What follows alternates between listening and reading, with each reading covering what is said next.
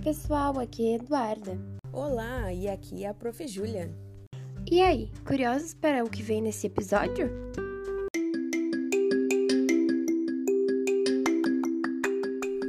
Que Curioso, um podcast sobre horta orgânica da Escola Santa Rita. Então, hoje nós vamos falar sobre compostagem. Também vamos aprender a montar uma composteira e a alimentá-la.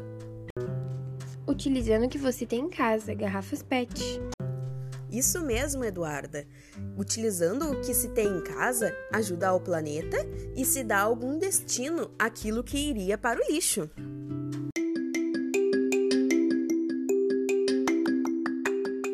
Se você está gostando, não deixe de nos seguir aqui. Siga também o Instagram de Química da escola, o arroba quicurioso.química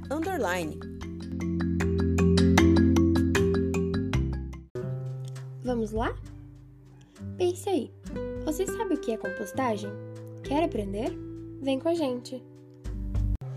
Compostagem é conhecida como a reciclagem de lixo orgânico, aquele lixo que é produzido na sua cozinha. Por isso, produzir uma composteira doméstica pode ser uma ótima opção para quem quer dar um melhor fim para o lixo orgânico e contribuir para o meio ambiente. Isso mesmo, prof. Essa reciclagem do lixo orgânico transforma a matéria orgânica em adubo natural, que podem ser utilizados na agricultura, em jardins e plantas. Com isso, o produto da compostagem substitui o uso de produtos químicos industrializados. Legal, né? Muito legal! Então, precisamos saber também qual tipo de composteira iremos fazer mas existem algumas regras que devem ser seguidas durante o processo, né, prof? Isso mesmo, Eduarda. Vamos conferir? Temos a composteira de minhocas e a composteira sem minhocas. A composteira de minhocas é um processo mais rápido. O adubo orgânico gerado a partir desse processo é chamado de verme composto, conhecido também como o humus da minhoca é rico em flora bacteriana e ajuda a fornecer às plantas uma nutrição equilibrada e maior resistência a doenças. Para montar uma composteira, são necessárias duas garrafas PET. Quanto maior for a garrafa, maior vai ser a quantidade de humus e chorume produzidos. É importante lembrar que uma das garrafas terá de ter a tampa. Então segue a explicação. Pegue a garrafa com a tampa e corte aproximadamente 3 dedos de altura da base da garrafa. Vamos utilizar as duas partes, a parte de cima e a parte de baixo, então não descartes. Precisamos fazer dois furos na parte da tampa da garrafa, na parte onde é o funil da garrafa né, onde começa a funilar a, ali a garrafa, uh, ali também precisa ser feitos alguns furos ao redor.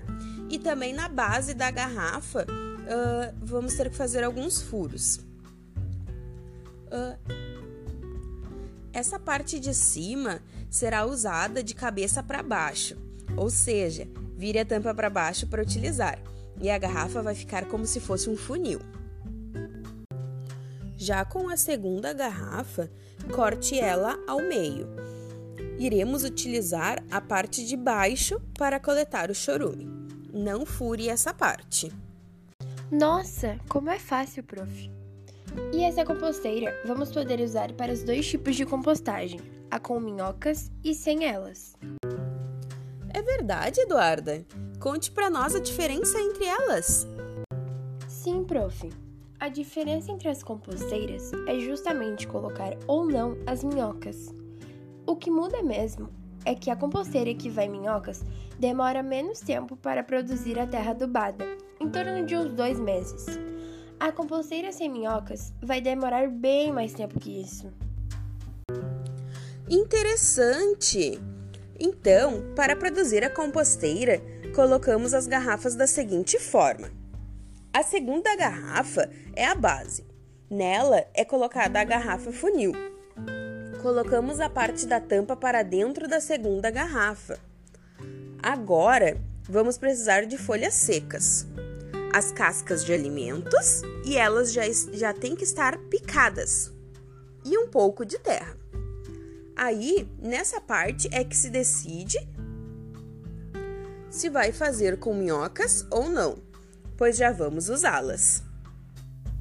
Isso, prof. Depois disso, vamos colocar as camadas para fazer a compostagem. Dentro da garrafa funil, coloque uma camada de aproximadamente um dedo de altura de folhas secas. Depois, coloque uma camada de terra de uns dois dedos de altura. Em seguida, se a composteira for com minhocas, essa é a hora de colocá-las. Após essa escolha, é hora de colocar as cascas do lixo orgânico. Coloque uma camada e depois comece tudo de novo, colocando as folhas, a terra e a casca do lixo orgânico. Se caso não for usar minhocas, é só fazer as mesmas camadas, só que sem minhocas. Bem simples, né, Eduarda? Isso, prof, assim mesmo. Por fim, é só utilizar aquela parte de baixo da primeira garrafa que fizemos alguns furos para ser a tampa da composteira. Os furos são para que haja troca de ar de dentro da composteira.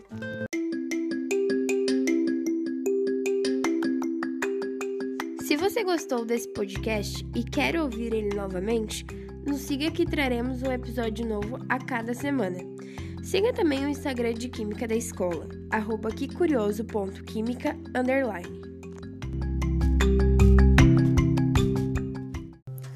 Que legal! Mas temos uma terceira opção para utilizar as cascas de alimentos. Tá curioso? Então não perca nosso próximo episódio. Até lá!